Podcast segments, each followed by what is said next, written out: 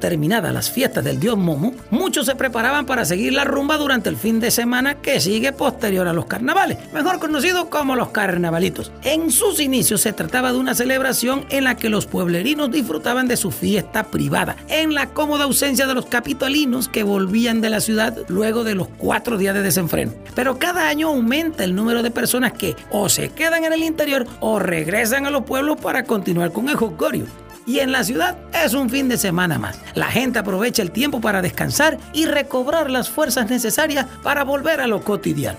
Jimmy casi no durmió pensando en todas las cosas que había experimentado durante la última semana, en especial haber conocido a Silvia. Pero le preocupaba no saber con seguridad qué era lo que la muchacha estaba buscando en él. Tenía miedo de no ser suficiente para ella, pues no tenía mucho que ofrecerle más que su amor. Y él sabía que no se puede vivir de amor solamente. Estaba a punto de volver a su rutina de sentir lástima por sí mismo cuando recibió una llamada de la señora Betty. Según lo que le dijo, ella necesitaba ayuda para limpiar, acomodar y pintar una de las habitaciones de su casa. La anciana estaba más que dispuesta de pagarle por su ayuda, pero Jimmy dijo que no. Se ofreció a hacerlo gratis, pues tenía muchas ganas de ver a Silvia. Además tenía que ganar puntos con la futura suegra, ¿no? Además todavía le quedaba algo de dinero para la venta de las monedas. Como de costumbre, pasó a buscar a Chale, pero en esta ocasión su inseparable compañero no lo iba a acompañar. Según le contó, había recibido una llamada de su ex esposa para decirle que durante las próximas vacaciones escolares le iba a mandar a sus hijos para que lo visitaran en Panamá, ya que los chiquillos lo extrañaban mucho. Me llamó muy calmada. Dijo que no podía soportar cómo los niños sufrían la falta de su padre. Me voy a quedar en la casa hoy porque mis niños me van a llamar más tarde cuando salgan de la escuela. Tengo muchas cosas que arreglar. Tengo que poner mi vida en orden. Vienen mis niños, Jimmy. Voy a ver a mis bebés. Jimmy se alegró mucho por su amigo. Tenía rato de no verlo tan feliz y entusiasmado. Él sabía cuánto quería echarle a sus hijos y lo mucho que sufría diario por no poder ni siquiera hablar con ellos. Ay, papá Dios. ¿Será que las cosas van a mejorar para mí también? Según lo acordado con la señora Betsy, Jimmy se dirigió a su casa para ayudarla. Cuando llegó, se extrañó de ver a la anciana y a Silvia bien arregladitas y listas para salir. Después de saludarlo con un beso, Silvia le dijo que ella y su abuela tenían que hacer varias diligencias y que estarían de regreso en un par de horas. Allí te dejé unas cajas para que empaques todo lo que hay en la habitación del fondo y un galón de pintura con un rodillo y un par de brochas. Nos vemos más tarde. Ya solo en casa, Jimmy consiguió una escoba, varias esponjas, dos cubetas para empezar a limpiar y arreglar la habitación, que tenía indicio de haber permanecido cerrada por años, compa. El polvo, la suciedad y las telarañas se habían apoderado de las cortinas, pero la cama queen y los muebles del cuarto estaban en completo orden, como si alguien se hubiese esmerado por dejarla intacta desde la última vez que fue ocupada. Cuando Jimmy abrió el closet, se encontró con varios álbumes de fotos distribuidos en grandes pilas. Obedeciendo su curiosidad, tomó varios de ellos para revisar su contenido. Sintió un nudo en la garganta cuando se dio cuenta que en muchas fotos aparecía la madre de Silvia, la hija de la señora Betsy, que había fallecido años atrás. Cayó en cuenta de que esta era la habitación que ocupaba cuando vivía con sus padres. En varias de las fotografías Polaroid se podía apreciar a Franklin y a Betsy con una niña muy parecida a Silvia. Por la clase de ropa y estilo de las fotografías, Jimmy intuyó que databan de principios de los años 70. Las fotos capturaban momentos de la vida cotidiana de la joven pareja en compañía de su hija y de cómo ella iba creciendo hasta convertirse en una adolescente. En otro de los álbumes habían algunas fotos blanco y negro, en las que aparecía un señor de raza negra muy alto y delgado, que supuso que era el señor Winston, abuelo de Franklin.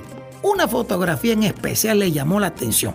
En ella se podía ver a Winston y a Franklin en el jardín de la casa, parados a un costado del pilar que tenía el bebedero para pájaros. En la foto, Winston señalaba el pilar con la mano derecha mientras cruzaba los dedos con la mano izquierda. En ese momento no supo qué pensar del gesto de Winston, solo que tal vez a él le gustaba bromear con su familia. En una de las gavetas se topó con un portafolio de cuero similar a los que resguardan los diplomas universitarios. Lo abrió y le impresionó mucho el darse cuenta de que se trataba del certificado que acompañaba a la medalla del corazón púrpura del ejército de los Estados Unidos de América que le fue otorgada de forma póstuma al papá de Franklin por haber muerto en combate durante la Segunda Guerra Mundial. Al lado del diploma también estaba la caja que contenía la medalla en forma de corazón con un relieve del perfil de George Washington en color oro y sus característicos Linston morado. Cuando se percató que había estado más de una hora vida geniando fotos y otras cosas dejadas en el olvido en aquella descuidada habitación, Jimmy por fin se puso a limpiar guardó con cuidado los álbumes de fotos y el contenido de las gavetas del closet en las cajas que le había dejado Silvia para luego barrer y recoger el polvo del piso con las esponjas. También sacó las cortinas al patio para desempolvarlas a escobazos. Quitó la vieja y cuarteada pintura para ponerle una nueva capa que le devolvió la vida y la claridad a la habitación. Justo había terminado cuando regresó Silvia y su abuela. Pero qué buen trabajo has hecho, muchacho. La habitación quedó muy, muy limpia y bonita. Gracias, gracias. Ahora Silvia estará más cómoda durmiendo en esta habitación. Ay, qué lindo y considerado. Pero yo me estoy quedando en el cuarto de huéspedes. ¿Y entonces para quién es el cuarto este? ¿Acaso piensan ofrecerlo en alquiler? Tengan cuidado, ¿ah? Hay muchos locos sueltos por allí. ¿Por qué no vas y te limpias un poco? y mientras yo voy a calentar la comida y así nos sentamos a almorzar todos juntos. Luego de levantarse y cambiarse de camiseta, Jimmy se unió a Silvia y a su abuela en el comedor. Las dos mujeres se veían serias, cosa que le preocupó un poco.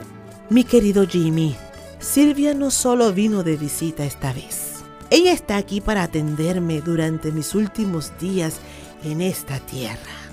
Hace un año vengo luchando contra una enfermedad terminal que ahora me ha ganado la batalla. En poco tiempo estaré reuniéndome con mi viejito. Esta mañana Silvia y yo hemos ido a finiquitar el traspaso de esta casa. Sí, a su nombre. Y también fuimos al banco para incluirla a ella en mi cuenta de ahorros. Pero ¿cómo así? Si usted se ve tan bien. Ay, mijito, por fuera es una cosa, pero créeme que por dentro estoy bien jodida. Esta familia ha experimentado mucho sufrimiento por la pérdida de seres queridos. No quiero que mi Silvita se sienta mal por mi partida. Desde la primera vez que hablamos me pareciste un hombre bueno. Ya te dije antes que conocerte no fue una casualidad. Por suerte, Silvia también reconoció eso en ti. Jimmy, yo sé que esto te puede parecer una locura, tenemos muy poco tiempo conocernos, pero lo que siento por ti es muy grande y muy especial y quiero saber si tú también sientes igual. Jimmy se quedó un minuto en silencio tratando de analizar la intención de pregunta que le hizo Silvia. Él sentía una gran atracción física por la muchacha, pero todavía mantenía su instinto de protección por la experiencia de su pasada relación. Volteó la cabeza y se quedó mirando a Silvia, cuando de repente se acordó de la pesadilla que había tenido, en la que Silvia lo traicionaba con Ariotto. Recordó el gran dolor y frustración que sintió en ese sueño. Fue en ese momento que estuvo seguro de lo que sentía por la muchacha. Silvia, yo... Yo te amo. Qué bueno, Jimmy, qué feliz me siento. Me quedo tranquila de que mi nieta mi nietecita va a estar al cuidado de un hombre bueno y humilde. Hmm. Silvia me contó que no estás viviendo en buenas condiciones.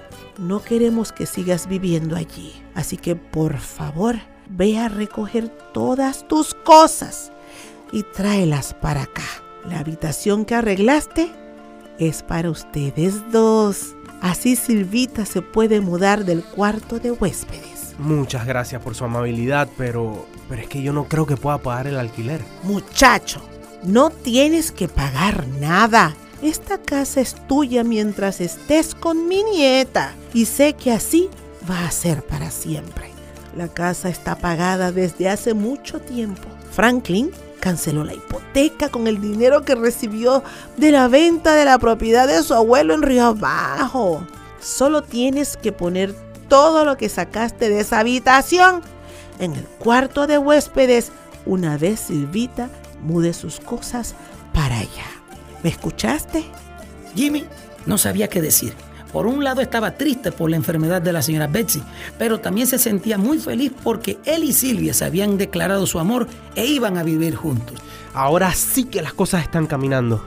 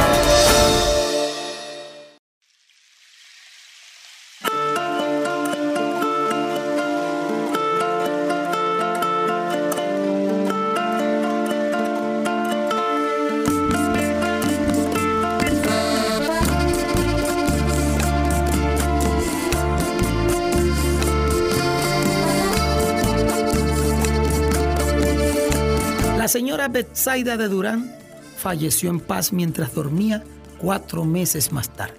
Siempre estuvo preocupada de que su enfermedad la pudiera convertir en una carga para los demás, pero ella se pudo valer de sí misma hasta su último día de vida. En todo ese tiempo nunca se le vio afligida ni experimentado dolor alguno. Muchas cosas pasaron durante esos cuatro meses. Rita, por ejemplo, vendió el bar y junto con la inversión que aportó Chale de la plata que le sobraba de lo que le dejó su mamá, reunieron suficiente como para abrir un restaurante en un centro comercial.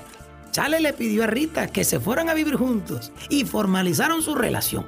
Sus hijos llegaron de visita y el mayor de ellos le dijo que quería venir a Panamá para ir a la universidad. Claro, una vez que terminaba la escuela secundaria. Por suerte, la personalidad de Chale permaneció intacta. Él seguía siendo el mismo loco excéntrico. Silvia se unió a Jimmy en el negocio de la jardinería, al cual incluyeron los servicios de limpieza y mantenimiento de piscinas. Gracias a la personalidad asertiva y el gran poder de convencimiento, Silvia logró obtener rápidamente un jugoso subcontrato de servicios con la administración de la urbanización Santa María en Cota del Este. Oiga la yeyesada.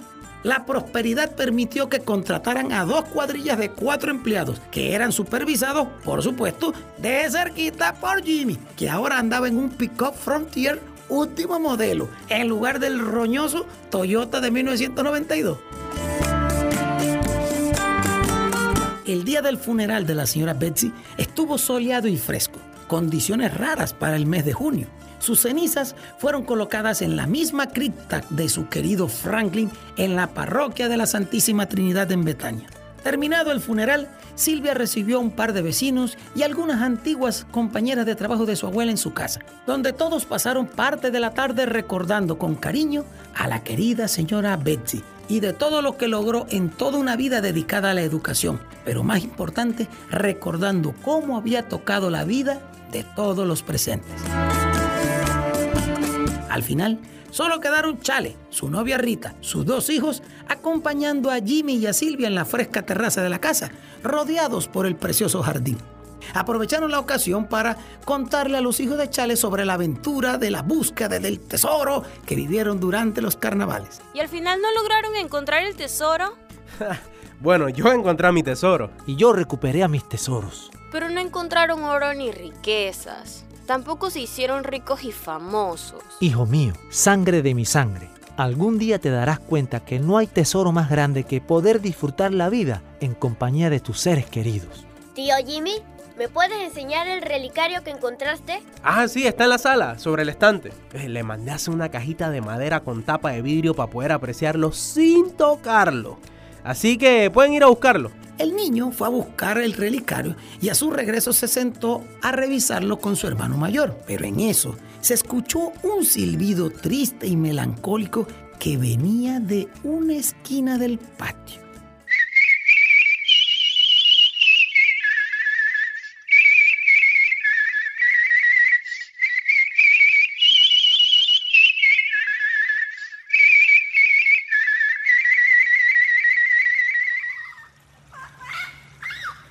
Sonido? Ah, es Loreta, la vieja lora que trajo mi abuelo hace muchos años. Ya casi nunca silba. Chale se levantó de su puesto y se acercó al ave para poder escucharla mejor. Jimmy, ¿oíste eso? Sí, esa es la canción del bucanero. Pero ¿cómo esa lora lo sabe? Mi abuelo Franklin se la enseñó. Escuchar la melodía de la triste canción hizo que Jimmy recordara lo del pergamino de Townshend y lo que el viejo Winston le había dicho a Franklin en su lecho de muerte, que siguiera creyendo porque el tesoro estaba muy cerca. También recordó la foto que había visto unos meses atrás en la que aparecía Winston y Franklin posando en el jardín alrededor del pilar adornado con la silueta de las palomas y la extraña pose del anciano señalando el pilar con los dedos cruzados. ¿Por qué le dicen la canción del bucanero? Espera un momentito, mi amor. Déjame ver algo. Pero ¿cómo no me di cuenta antes? ¿Pero de qué hablas? Ve, présteme atención. El relicario, las palomas, el pilar, Pigeon Hill. Claro, fue Winston. ¿Qué hizo Winston? Pero todo está muy claro. El tesoro está muy cerca de ti. Winston. Viejo condenado. Él encontró el tesoro. Era una prueba para su nieto. Si pasaba suficiente tiempo en casa, seguro se daría cuenta. ¿Se daría cuenta de qué? Pues que el tesoro estaba en su propia casa. Amigo, creo que estás divagando. Escúchenme. Creo que Winston pensaba que iba a llegar el momento en el que Franklin se cansaría de buscar el tesoro y que volvería a enfocarse en su familia y en su casa. Era solo cuestión de tiempo hasta que su nieto descifrara lo que en realidad quiso decir en su lecho de muerte. Pero Franklin no lo entendió.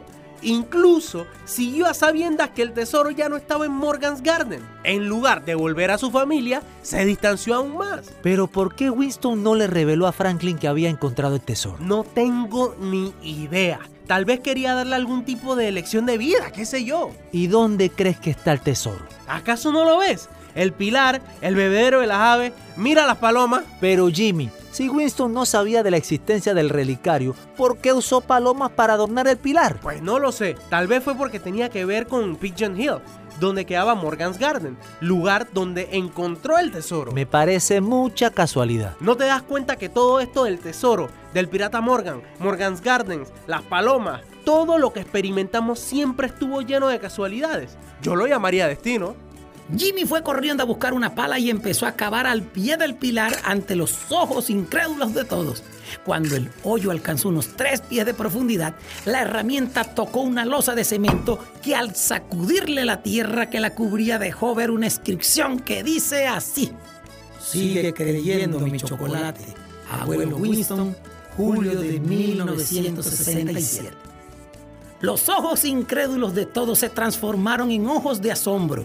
Jimmy golpeó con fuerza la losa hasta que logró partirla en mil pedazos, que una vez retirados, dejaron al descubierto un cofre de madera negra. Trató de levantarlo con sus manos, pero era muy pesado. Agitado por la emoción del momento, asestó otro golpe fuerte sobre la parte superior de la misteriosa caja. Tan fuerte fue el golpe que hizo añicos revelando a todos los presentes su contenido, que al contacto con el radiante sol de aquella hermosa tarde, brilló con un intenso tono dorado que se reflejó sobre sus atónitas caras. Y en este momento tengo que decirle, colorín colorado, este cuento se ha acabado. Perdón, la canción del bucanero de Peter Wolf Finch se termina. Y en este momento considero oportuno darle las gracias a todos los que intervinieron en la producción de esta su radionovela. A todos los involucrados, gracias. A don Hernando Coronado, don Alberto Avilés, directores de las grabaciones. A José Matías Muñoz, director musical. Y por supuesto, a César Fuentes Jr. por producir tan bellas melodías que complementaron la narrativa de las voces que escucharon a través de los episodios de esta magnífica obra literaria, La canción del bucanero, Peter Wolf Finch. A todo y cada uno de los actores vocales que participaron, mil gracias. Y nos esperemos en la próxima temporada de las historias panameñas a la luz de la guaricha. Y este fue su narrador. Y dispensen si cometí algunas imprudencias gramaticales de semántica, sobre todo de fonética y de lingüística. Juan Heraclio Torrente. Y nos vemos en la próxima. Uh.